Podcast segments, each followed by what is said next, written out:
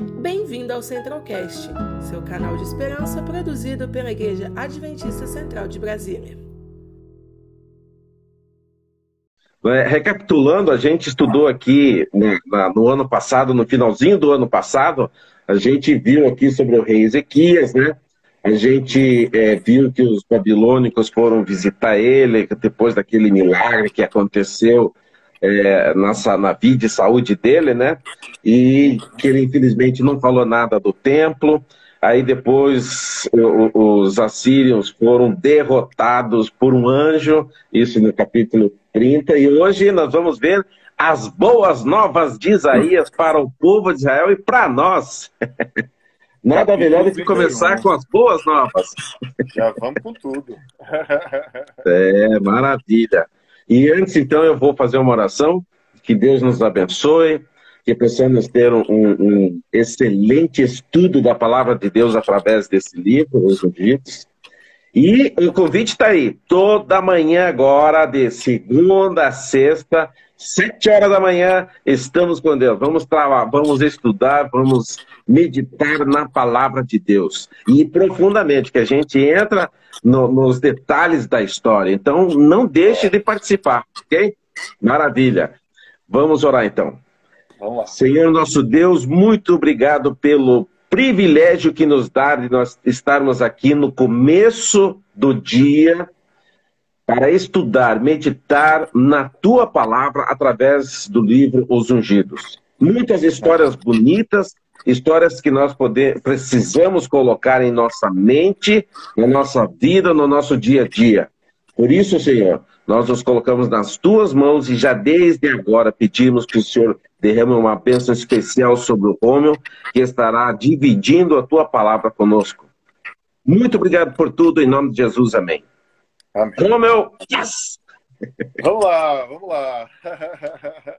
Esse capítulo aqui, cara, é um capítulo fabuloso, né? Ele fala, o título é As Boas Novas de Isaías. E veja só, às Sim. vezes você, você lê algumas coisas de Isaías, né? Parece que ele é um profeta assim, durão, né? Que traz mensagens ali de advertência e tal. Mas é justamente esse aspecto de que ele meio que prepara a coisa ali eu falei até um pouco disso no sermão de sábado, né? Que hoje é meio que uma continuação. Mas ele tem algumas das mensagens de mais profunda esperança que a gente lê na Bíblia, né? O livro de Isaías ele tem 66 capítulos, assim como a Bíblia tem 66 livros. E os primeiros 39 capítulos de Isaías tem toda aquela coisa que você mencionou, né? Das guerras, da história e tal. E aí do 40, que é o que eu preguei no último sábado, para frente, é meio que o Novo Testamento de Isaías, né? E aí ele vai falar sobre o Messias, o servo sofredor, a nova terra. E essas boas novas de Isaías são coisas maravilhosas que a gente vai vendo aqui na leitura, algumas coisas que vão assim completamente contrárias à nossa forma de pensar, né? Porque assim, o povo, o, o povo de Israel, né, o, reino do norte, já tinha sido levado para o cativeiro há, há, muito tempo, né? em 722, se eu não me engano. E aí depois, em 586, o povo do Reino do Sul, né, que era Judá e Benjamim, também vão para o cativeiro, só que agora eles vão para Babilônia. E como é que você pode ter esperança nisso, né? Como é que você pode ver boas novas com um povo que foi ali tirado da sua casa, que está colocado praticamente como escravo, como refugiado, num lugar distante, e aí ele vai trazendo algumas lições para nós que são fabulosas. Que não importa a situação que a gente está, o Senhor sempre pode atuar na nossa vida, né? Então, às vezes, a gente olha para os problemas, para as dificuldades, e às vezes parece que bate o desânimo, e aí bate aquela coisa assim: ah, não vou conseguir, não vai dar certo. Mas quando a gente vê para um livro como Isaías, e quando você pensa nessa mensagem de esperança que ele traz para nós, você vê que são boas novas, assim, maravilhosas, né? E a gente vai vai trazendo aqui, ó, logo na, no, no comecinho aqui do capítulo, ele fala a respeito do Israel de Deus, né? Que esse Israel simbólico, ele não é somente aqueles que eram descendentes físicos de Abraão, né? Ele já começa a trazer uma mensagem de ampliação da salvação e que ele vai levando esperança para as pessoas que estavam ao redor. E é mais ou menos essa essência ali da missão do povo de Israel, né? Eles tinham assim aquela coisa de que eles deveriam evitar é, se misturar com os povos ao redor, mas eles deveriam ser uma luz para aqueles povos. e eles acabaram fazendo o contrário. Eles não foram luz e eles acabaram se misturando e muitos casamentos mistos e tal, e, e virou uma bagunça. Mas Isaías aqui vem relembrando isso, né? Olha o que ele fala aqui, ó. Fui achado por é, Paulo, na verdade, falando sobre Isaías, né, em Romanos. Isaías diz ousadamente: Fui achado por aqueles que não me procuravam. Revelei-me àqueles que não perguntavam por mim. Então, muitas vezes, os israelitas pareciam incapazes de compreender o propósito de Deus para os gentios, ou eles não estavam indispostos, né? não estavam afim. No entanto, eles se tornaram uma nação independente extremamente por exatamente por causa desse propósito. Deus chamou Abraão para ir a regiões distantes a fim de ser uma luz entre os gentios. Ou seja, eles deveriam demonstrar ali todo aquele cuidado de Deus por eles e serem uma luz e mostrarem o quanto era importante, né? Eles poderem é, seguir a Deus e cumprir essa promessa que o Senhor havia feito por intermédio de Abraão. E aí, seguindo aqui, é, ele vai demonstrando que todas as nações serão abençoadas em ti e tal. E depois ele aborda o aspecto da libertação do Egito, o aspecto do chamado que Deus havia feito para Israel ser esse testemunho. E aí ele traz essa coisa que eu estava falando no começo, né? De que às vezes as situações ruins elas podem se tornar coisas boas. E aí vem essa subseção aqui que fala: o cativeiro espalhou as boas novas. Ou seja, é. aquele povo agora tinha sido levado para um outro lugar e ali eles tiveram a oportunidade de espalhar essas boas novas, né? E você fica pensando, é, a história, por exemplo, de, de Daniel, né? Toda a diferença que Daniel fez ali na Babilônia, a história dos três amigos dele ali naquela fornalha, essas coisas impressionam a gente ainda hoje, né? Mais de dois mil, quase três mil anos depois que aconteceu. Imagina naquela época, né? O testemunho que foi isso para aquele povo ali. Uh, o, o temor que isso gerou com relação ao Deus de Israel e todas aquelas coisas. Então, o aspecto do cativeiro, ele se torna agora uma bênção. E veja que lição que isso vem para a gente, né? De que às vezes, às vezes não, né? Praticamente sempre, os problemas, as dificuldades, eles se tornam bênçãos para nós, porque eles nos ajudam a, a crescermos, a aperfeiçoarmos o nosso caráter e também a forma como a gente supera isso, ela se torna um testemunho para as pessoas que estão perto de nós. Então, assim, é, é uma pancada naquele negócio lá das lamúrias, das lamentações, né? Da, daquela coisa que o povo fazia naquela época lá da, da, da, da saída do Egito, né? Na ida para Canaã, o povo gostava muito de se lamentar. Então a gente não tem que se lamentar, a gente tem que enfrentar os problemas e saber que os problemas se tornam bênçãos e que Deus vê a, a, muito mais além do que a gente consegue ver, né? Então, assim, aquele povo tinha tudo para sofrer naquele cativeiro. Trechos da Bíblia que eles realmente se sentiam tristes, né? tinham é. saudade da terra e tal. Mas aqui essa visão é muito importante, porque ela traz o aspecto de que o cativeiro se tornou uma bênção para espalhar as boas novas para aqueles outros povos ali que não conheciam a Deus. E aí fala um pouquinho mais aqui, ó. É, Deus permitiu que o profeta visse a situação do povo nos séculos futuros, na época da vinda do prometido Messias. Muitos estavam sendo desviados pelos falsos mestres. Outros não estavam vivendo a verdadeira santidade na vida prática. Tudo parecia desanimador. Logo, porém, uma maravilhosa visão se desenrolou diante dos olhos do profeta. Ele viu o sol da justiça e, com profunda admiração, exclamou: O povo que caminhava em trevas viu uma grande luz. Sobre os que viviam na terra da sombra da morte raiou uma luz. Aí vem outro ponto importante. O povo estava bem perdido, e aí Isaías, que é justamente também o aspecto dessas boas novas que ele traz, né? Ele vem ali chamando o povo. Olha, vocês estão aqui no cativeiro, vocês estão no meio de um monte de incrédulos aqui, mas vocês não podem perder o foco. e aí ele coloca o foco ali, que é no Messias, que o Messias viria, que eles tinham que ficar espertos, se preparar, porque iria brilhar essa luz que seria Jesus, né? Eles deveriam estar se preparando para essa vinda do Messias. E ele chama de volta o povo ali para a questão das escrituras, para a questão das promessas de Deus, para a questão deles, deles entenderem o, o verdadeiro é, o verdadeiro propósito deles, né? E aí você pensa assim, que, que coisa mais contemporânea, né? Que algo mais parecido com o que a gente vive hoje. A gente vive hoje no meio do mundo que quer tirar o nosso foco do, do, nosso propósito, né, do que a gente deve realmente ter, e nos colocar o foco em várias outras coisas.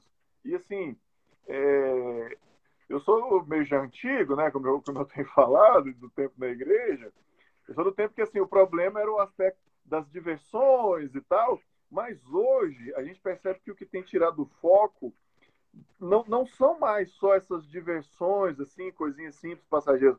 São coisas mais sérias, né? A gente até conversava um pouco ontem a respeito disso.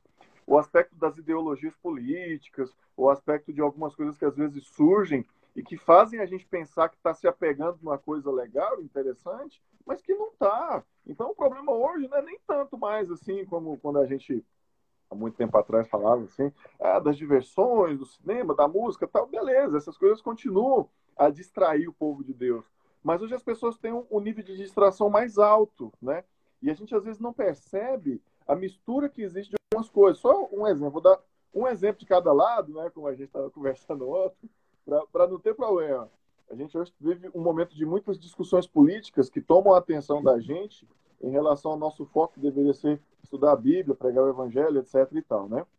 De um lado, tem uma visão política que defende o aspecto é, da justiça social, do cuidado com as minorias e não sei o quê, né? Que é mais ou menos o, o lado mais progressista, mais de esquerda política, um viés político é, mais à esquerda. É, essas bandeiras não, não, são bandeiras políticas, são bandeiras que estão na Bíblia, né? São bandeiras, ó, de muito tempo. Quem se preocupou mais com justiça social do que Jesus, do que Isaías, do que toda essa galera que está na Bíblia, né?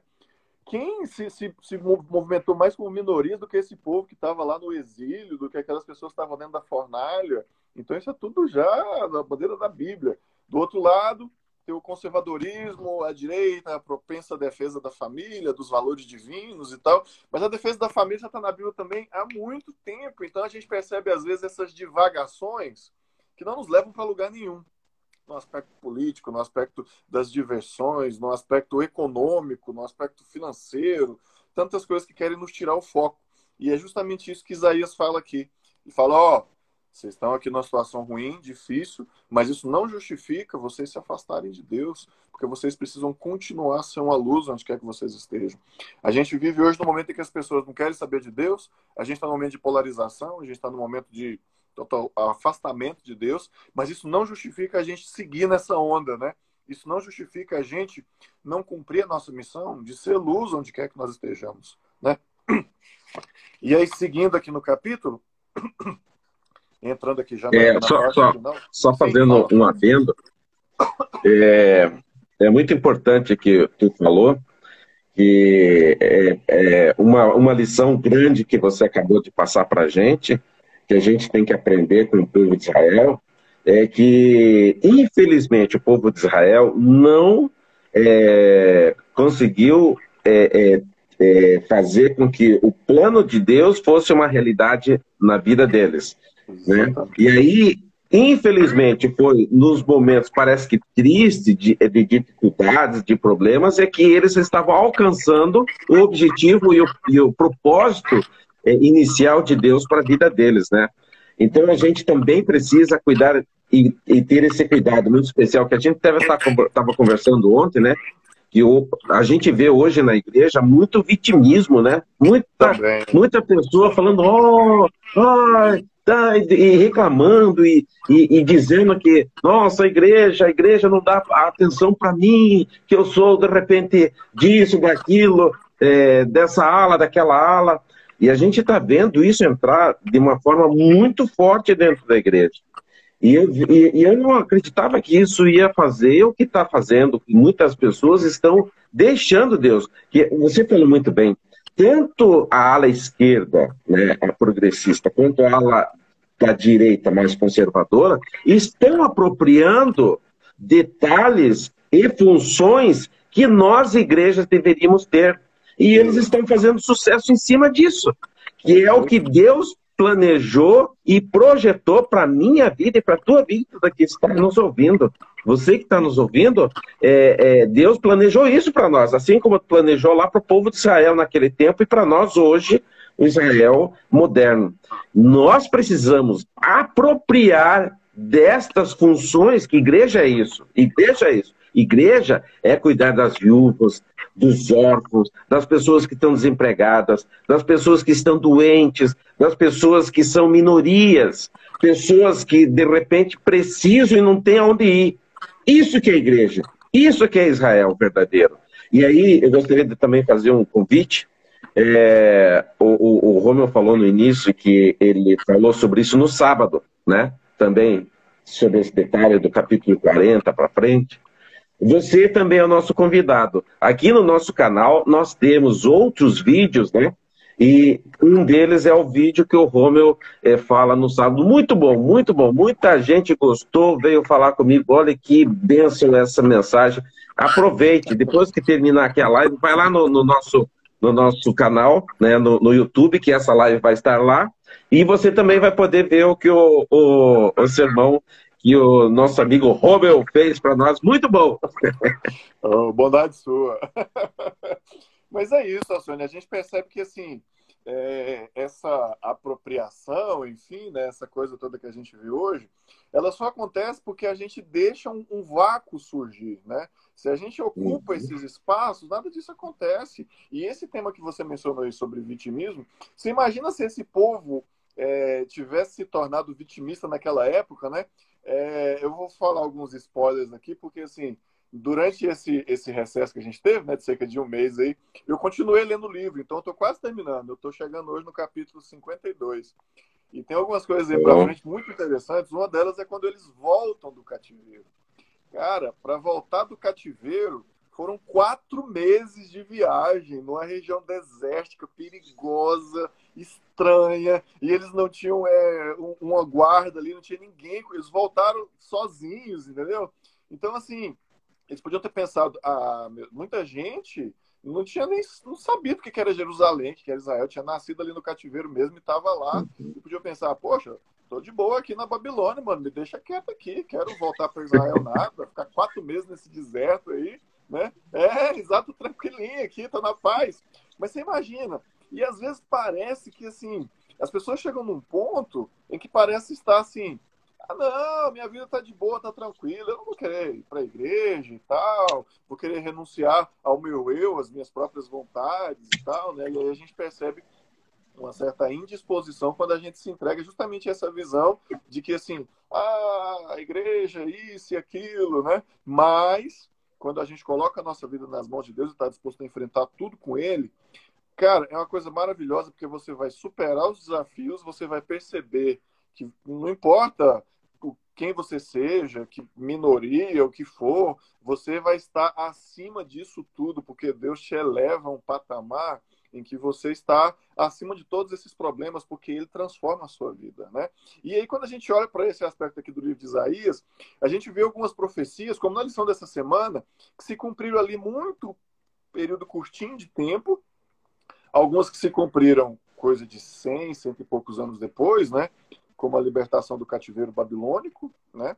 Ele está ali na época do reinado de Ezequias e tal. O cativeiro babilônico é um tempão depois e a volta é mais ainda para frente, né? E eles têm alguns trechos aqui que se aplicam aos nossos dias. Tem trechos uhum. que se uhum. aplicam aos dias de Jesus, né? As profecias ali que se cumpriram quando Jesus veio.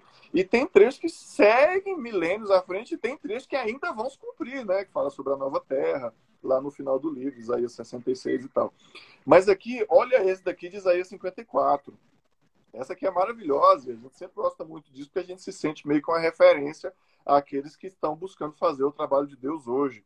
Como são belos nos montes os pés daqueles que anunciam boas novas, que proclamam salvação, que dizem a Sião: o seu Deus reina.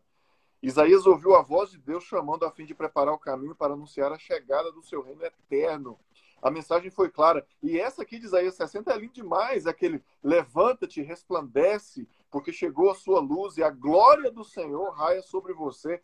Cara, isso é muito lindo. Se você se levantar e estiver disposto a fazer, a cumprir a obra de Deus, ele vai te abençoar e ele vai te mostrar pessoas, obviamente, várias pessoas não vão querer ouvir, naquela época era assim também, mas alguém vai ouvir a tua mensagem e você vai ver vidas sendo transformadas. A gente teve essa experiência ontem, Alciano, você estava lá junto com a gente.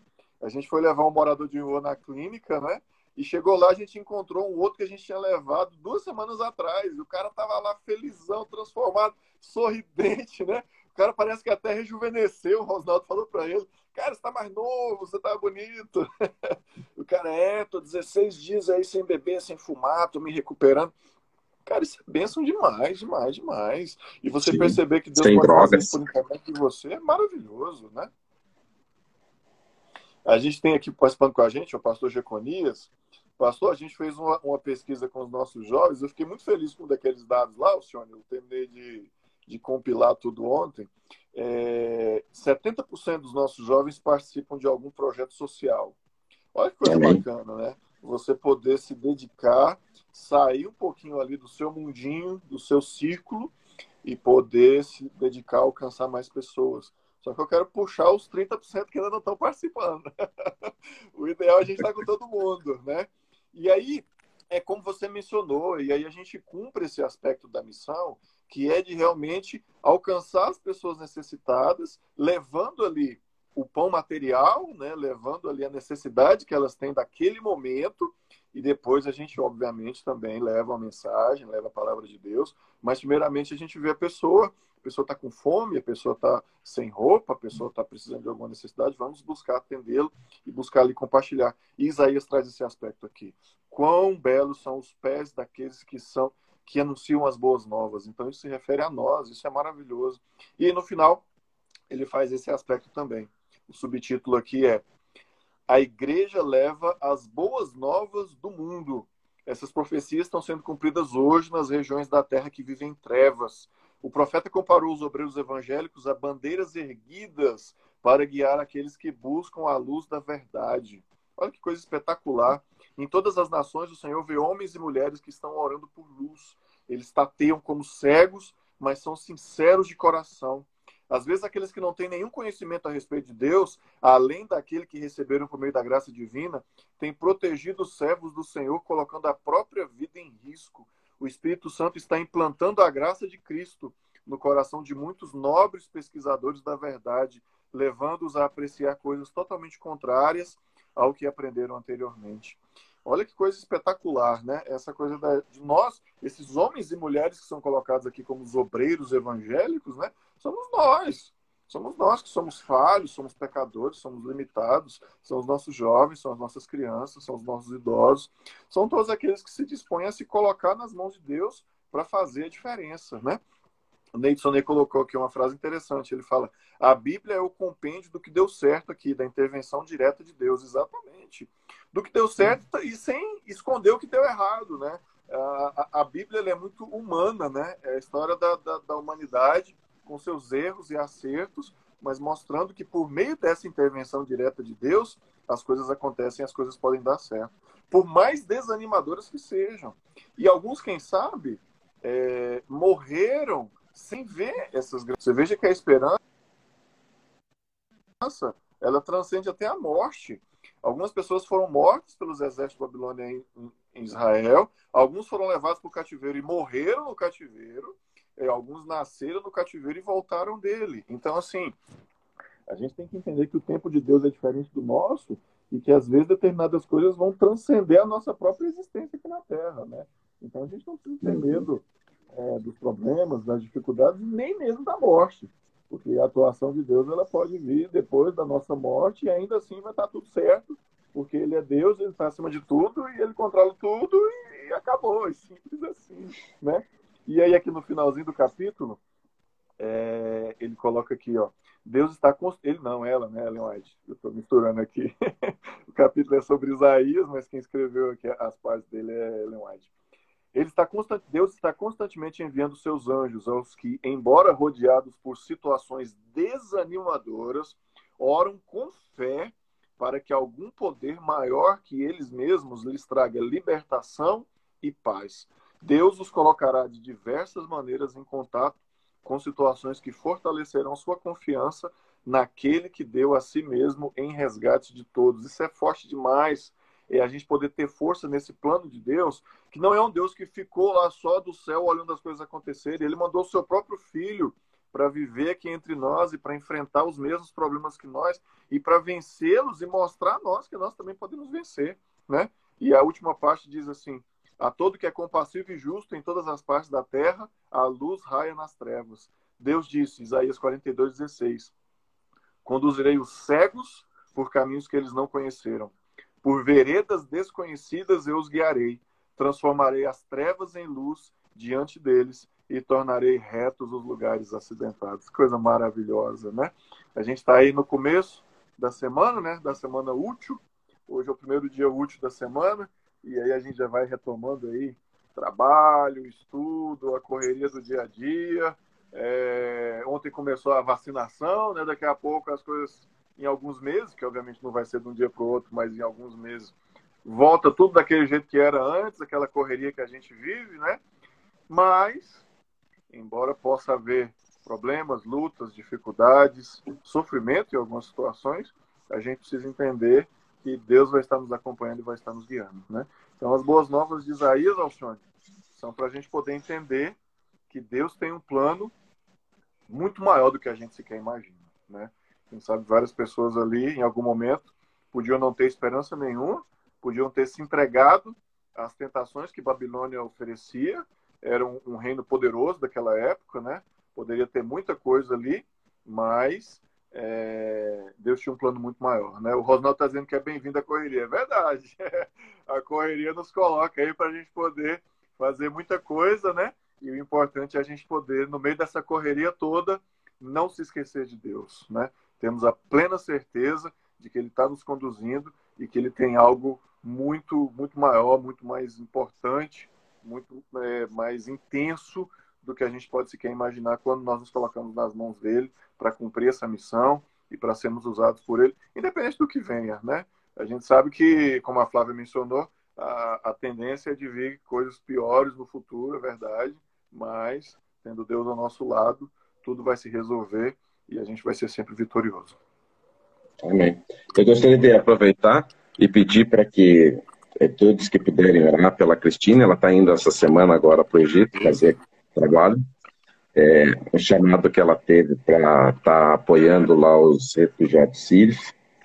E que Deus abençoe ela. Também estou indo para levar ela lá, lá, conhecer também o, o, local, conhecer também lá o acampamento.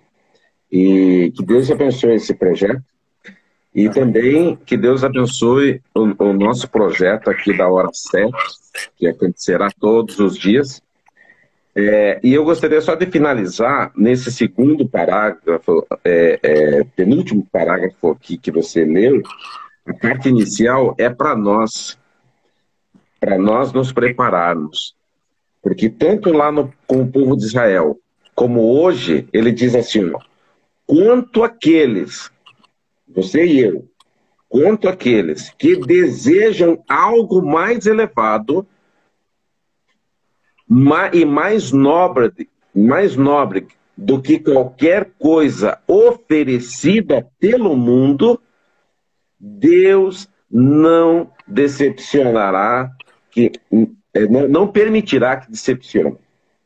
Eu achei bonito a, a, a, o momento que, tanto lá, quando eles estavam lá no, no cativeiro, como hoje, eu vejo hoje, é, infelizmente, muitos participando né, da, da peneiramento já. É, vamos orar porque muitos estão longe da igreja porque devem ficar, mas muitos outros estão longe da igreja não porque estão, é, é, é, estão se, é, se, se, cuidando e tal, que tem que ter, muito importante. Não, não é por isso, não. É porque estão se afastando. E o peneiramento é isso. O peneiramento é isso. Muitos sairão. E, a, e, e eu estava lendo essa semana né, na, nos, Ellen White escreveu que no, mais no tempo do fim, diz que muita gente vai sair da igreja. Mas muita gente sai da igreja. E vai sair por esses detalhes. Vai ter doenças, vai ter problemas, dificuldades, e muitas pessoas vão sair. Esse vai ser o peneiramento, que já está acontecendo, mas que não consiga chegar em você que está nos ouvindo. Você precisa estar com Deus. E aqui ele falando que aqueles que desejam algo mais elevado, que procuram estudar a palavra de Deus, procurar as verdades, Deus não vai deixar que essas, essas pessoas se decepcionem. Elas vão cada vez mais ficar fortes e firmes até a breve volta de Jesus. Que Deus nos abençoe. Obrigado, Romeu, por, por, essa, por esse momento. E vamos, vamos então fazer uma oração. Eu peço que você ore para claro. aqueles também que vão nos ouvir, né? Lá no, no canal do YouTube. Que Deus nos abençoe. Feliz 2021! Começou, começou o ano. vamos, yes! vamos. Então, reforçando o convite aí, amanhã às 7 horas, estamos de volta. E vamos orar então.